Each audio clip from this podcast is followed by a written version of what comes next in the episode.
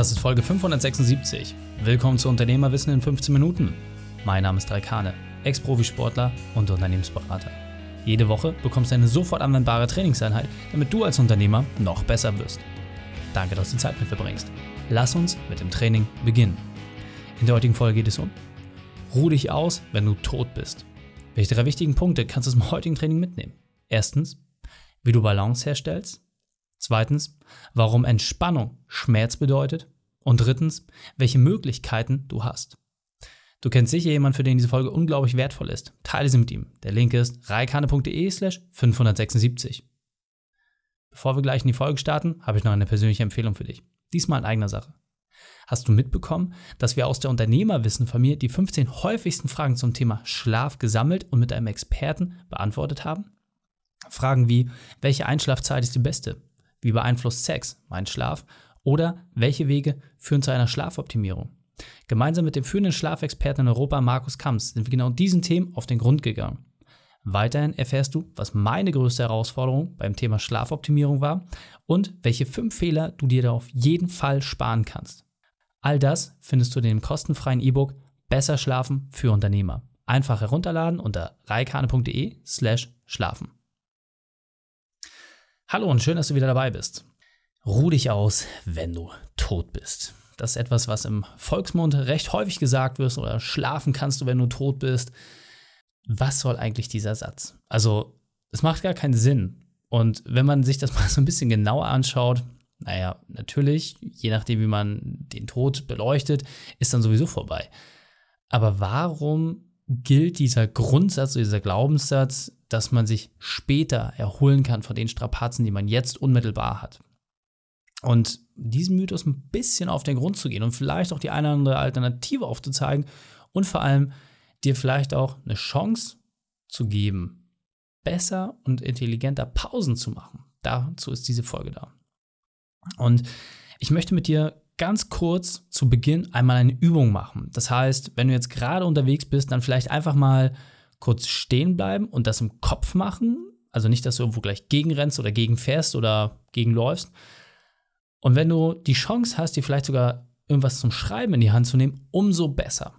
Also ganz quick and dirty, ich möchte mit dir herausfinden, welche Sachen du gerade im Kopf hast, welche fünf Dinge in einer Tabelle für Anspannung sorgen in deinem Leben und für Entspannung. Das heißt, mach dir ganz kurz eine Tabelle, einfach nur links Anspannung, rechts Entspannung und fünf Punkte jeweils. Und schreib dir einfach mal ganz kurz auf oder geh im Kopf vielleicht für dich durch, wenn du jetzt gar nichts zu schreiben hast. Welche fünf Dinge sorgen in deinem Leben für Anspannung? Und welche fünf Dinge sorgen für Entspannung? Nimm dir da mal ganz kurz Zeit für. So, schreib dir deine Punkte kurz auf. Anspannung, fünf Punkte. Und was sorgt für Entspannung? Auch da fünf Punkte. So. Jetzt sollte jeder so ungefähr seine Punkte notiert haben. Wie gesagt, einfach direkt aus dem Bauch, durch die Hand, in den Kopf. Was sind deine Punkte? Und jetzt schau dir das mal ganz kurz an. Was sind die Punkte, die bei dir für Anspannung sorgen?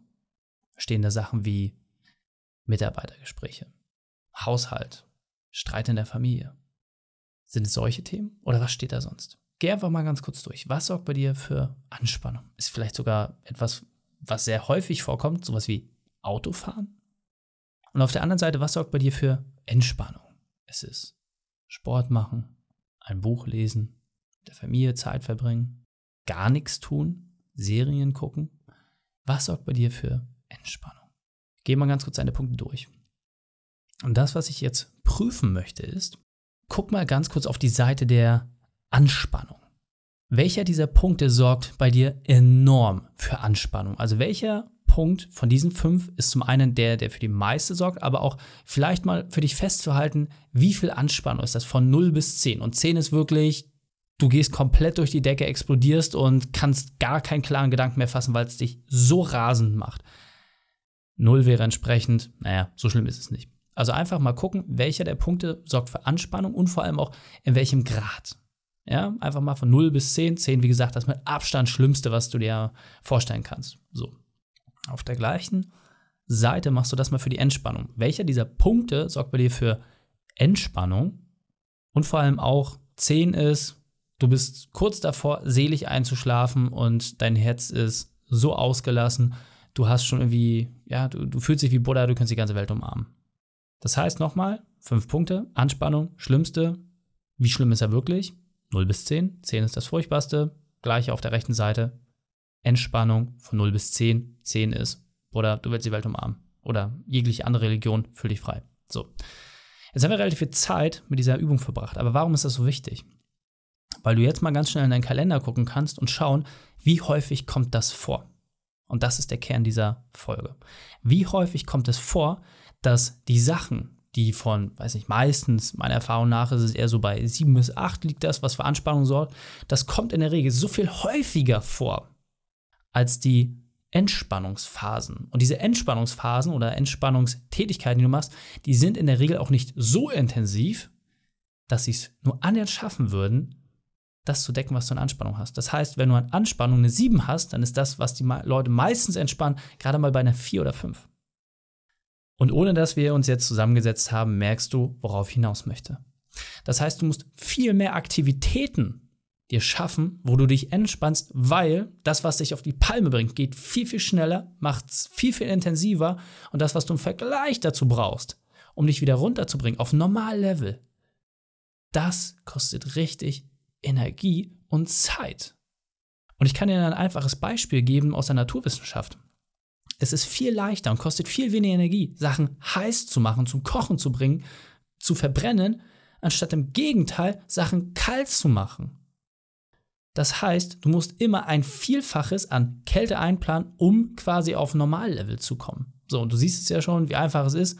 So einen kleinen Heizkörper, da stellst du einen Ventilator hin, aber wenn du ernsthaft Kühle haben willst, dann brauchst du so eine riesengroße Klimaanlage, Splitgerät, hast du nicht gesehen, damit du ernsthaft Kühle bekommst. Und das Ding frisst dir stromrechnungstechnisch die Haare vom Kopf. Also, du brauchst viel, viel mehr Entspannungsphasen, um deine Anspannung im täglichen Leben überhaupt in den Griff zu bekommen. Und deswegen ist es so wichtig, dass du genau weißt, was sorgt bei dir für Anspannung und dass du dir auch entsprechend Zeit dafür nimmst, und auch mehr Zeit nimmst, für Entspannung zu sorgen. Und das geht wirklich nur, indem du konsequent und gezielt Pausen nutzt. Und mit Pausen, da muss man auch mal so ein bisschen gucken und prüfen, was heißt denn das? Pause heißt nicht, irgendwie dich mit einem Kaffee hinzusetzen und irgendwie dein Social Media durchzugehen oder E-Mail zu checken. Das ist keine Pause. Pause heißt Leerfahrt im Kopf. Gar nichts machen. Gar nichts machen. So. Und dann gibt es halt Leute, die sagen, ja, also für mich ist Sport absolute Entspannung. Ja, kann sein. Aber, großes Aber, wir als Unternehmer haben es in der DNA, dass wir auch wettkampfgetrieben sind. Das bedeutet, wenn du bei Sport zusätzlich noch Zielen hinterherjagst und da irgendwie dich weiterentwickeln willst und noch für einen Wettkampf vorbereitest und das auch wieder für Stress sorgt. Und da kann ich dir sagen, das ist ein ganz, ganz, ganz, ganz schmaler Grad, wo Sport Entspannung ist oder wo es zu Stress sich auswirkt das musst du einfach für dich gerade ziehen und du musst prüfen, hey, ist das gerade mehr Anspannung oder Entspannung, die ich da eigentlich empfinde? Weil ich kann es dir sagen, wenn ich mich auf meine Wettkämpfe vorbereitet habe, ja, deutsche Meisterschaft stand an, da war Training Stress für mich, absoluter Stress, kein Spaß mehr, weil ich immer wieder dasselbe machen musste, bis zur Vergasung, bis es mir aus den Ohren rausgequollen ist. Und ich wusste eigentlich schon, ach, eigentlich schockt das gar nicht. Und ich habe mich immer gefreut auf die Phase nach dem Wettkampf, weil ich dann wusste, jetzt kann ich wieder die Sachen machen, auf die ich richtig Bock habe. So. Und deswegen da auch ganz, ganz wichtig. Ist es Ausgleich oder machst du den Sport, weil du irgendwie eine Form der Bestätigung brauchst oder ja, irgendwie dich ne, in einem Wettkampfmaße weiterentwickelst, um wieder zu sagen, guck mal, nach außen habe ich das geschafft. Ja? Außen oder innere Bestätigung. Ganz, ganz wichtiger Punkt. Und deswegen bei mir zum Beispiel hat sich das so dramatisch verändert, als ich für mich irgendwie festgestellt habe, okay, Sport ist es nicht mehr.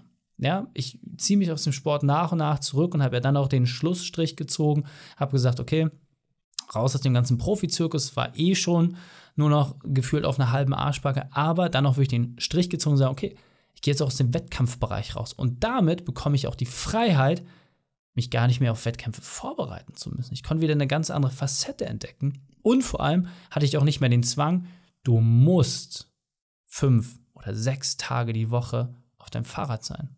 Und was ist passiert? Die letzten anderthalb, zwei Jahre, als ich diesen Entschluss gefasst habe. Ich gehe Eisbaden, sehr regelmäßig. Gibt es für mich keine sportliche Herausforderung. Es macht keinen Sinn, deutlich länger als drei oder vier Minuten in der Truhe zu hocken. So, manchmal reizen wir es halt ein bisschen aus, weil wir Spaß dran haben, aber es gibt keinen Wettkampfgedanken dabei. Absolut nur für mich. So, beim Tauchen auch für mich. Ich brauche keine Statikzeiten, ich brauche keine Längen oder sowas, die für irgendwen sind. Ich mache das nur für mich. Ich möchte mich verbessern, damit ich mehr Zeit unter Wasser habe. Das ist es. Aber es ist mir völlig egal, ob das von irgendwem bewertet wird. Und bei Yoga zum Beispiel genau das Gleiche. Seitdem meine Frau mich damit infiziert hat und mich in diese Welt auch reingepresst hat und gesagt, jetzt musst du aber mitmachen, weil ich mache ja meine Ausbildung, ich brauche dafür jemanden, den ich ausbilde. Das war einfach so geil, das zu erleben und das, das auch einfach zu sehen, welche Vorteile mir das bringt. Ja, gezielt mal was zu machen, was ich immer verteufelt habe. Wahnsinniger Sprung. Und dieser Punkt ist mir besonders wichtig, deswegen will ich noch einmal verdeutlichen diese Dinge, von denen ich hier gerade rede, die können auch anstrengend sein. Ja? Das heißt, Anspannung und Entspannung liegen immer dicht beieinander. Beim Eisbaden ist es mental sehr, sehr, sehr anstrengend. Das kann ich dir sagen. Bei 1 Grad kaltem Wasser drei bis vier Minuten drin zu sitzen, das ist mental sehr fordernd. Du musst dich komplett auf deine Atmung konzentrieren, alle Gedanken sind weg, aber dann kommt danach auch eine unglaubliche Entspannung aber es saugt erstmal viel Energie. Beim Tauchen, es bedeutet, dass du dich quälen musst. Und je länger du dich quälen kannst, desto mehr kannst du genießen. Ja, du schiebst diesen Zeitpunkt des Quälens immer weiter nach hinten, aber er wird kommen. Und je länger du diesen ertragen kannst, desto größer wird das Maß der Entspannung sein. Und beim Yoga, ey, ich kann dir auch sagen, jedes Mal, wenn ich das mache, gibt es Bereiche, wo es wirklich, wirklich weh tut, ja, weil du deinen Körper noch weiter verdrehen musst, noch mehr die Sehnen beansprucht werden. Aber es schenkt dir mehr Leichtigkeit. Und du siehst, du brauchst immer beides. Das heißt, wenn du diese Dinge miteinander vereinst, Anspannung und Entspannung, wenn du die Dinge gezielt suchst, die ja auch ein bisschen Schmerz bedeuten, weil es außerhalb der Komfortzone ist oder halt auch wirklich körperlich wehtut, aber dir dafür danach Entspannung gibt oder mehr Freiheit, dann ist es etwas, was dafür sorgt, dass du wirklich ausgeglichen bist. Und jetzt weiter im Text. Und deswegen meine große Empfehlung ist einfach, hol dir für dich, was du brauchst. Ja, also ich gehe einfach mal kurz meine Sportarten durch, weil für mich fast alles, was ich mache zur Entspannung, irgendwie auch einen sportlichen Hintergrund hat. Und ich habe das mittlerweile wie so ein Buffet zusammengesetzt. Beim Squash zum Beispiel, sehr energetisch, sehr kraftgeladen. Ja, das könnte ich auch alles ein bisschen ruhiger machen, habe ich aber ehrlicherweise gar keinen Bock drauf, weil das eine der einzigen Sportarten ist, wo ich mal richtig die Kuh fliegen lassen kann, mal richtig drauf trümmer und das macht auch irgendwie Spaß. So, beim BMX-Fahren, sehr technisch, habe ich natürlich auch mit Abstand die meiste Zeit verbracht. Da freue ich mich mittlerweile einfach über Dinge, die so neu passieren, wo so der Körper auf einmal sagt, zusammensetzt, so, ey, cool, ja, einfach diese Weiterentwicklung. An den Ringen. Das ist einfach schön zu merken, wie man einfach mittlerweile Übungen hinbekommt oder Routinen schafft, die vorher unmöglich waren. Einfach durchs regelmäßige Dranbleiben. Beim Tauchen. Tiefster Entspannung. Also ich habe noch nie etwas in meinem Leben kennengelernt, wo ich so in diesen Zen-Modus gekommen bin, wie beim Tauchen, Dinge unter Wasser zu erleben, sich in eine neue Welt zu begeben, dreidimensional sich durch den Raum bewegen zu können. Wahnsinn. So. Und überall habe ich verschiedene Anreize und mittlerweile habe ich gar keine Lust mehr, mich fünf, sechs, sieben Tage die Woche für viele Stunden mit einer Sache zu beschäftigen. Viel zu eindimensional. Ich suche mir das raus, was für mich gerade am besten passt und wo ich für mich einfach merke, das gibt mir das größte Maß an Entspannung, was ich gerade brauche. Denk an die Übung von oben. Deswegen fassen wir drei wichtigsten Punkte noch einmal zusammen. Erstens, überprüfe, was dir Energie raubt. Zweitens, Ausgleich braucht Freiheit. Und drittens, kombiniere deine Elemente. Die Shownotes dieser Folge findest du unter reikane.de slash 576. Links und Inhalte habe ich dort zum Nachlesen noch einmal aufbereitet. Dir hat die Folge gefallen? Du konntest sofort etwas umsetzen? Dann sei ein Held für jemanden. Teil diese Folge. Erst den Podcast abonnieren unter reikane.de slash podcast oder folge mir bei Facebook, Instagram, LinkedIn oder YouTube. Denn ich bin hier, um dich als Unternehmer noch besser zu machen. Danke, dass du Zeit mit mir verbracht hast. Das Training ist jetzt vorbei. Jetzt liegt es an dir. Und damit viel Spaß bei der Umsetzung.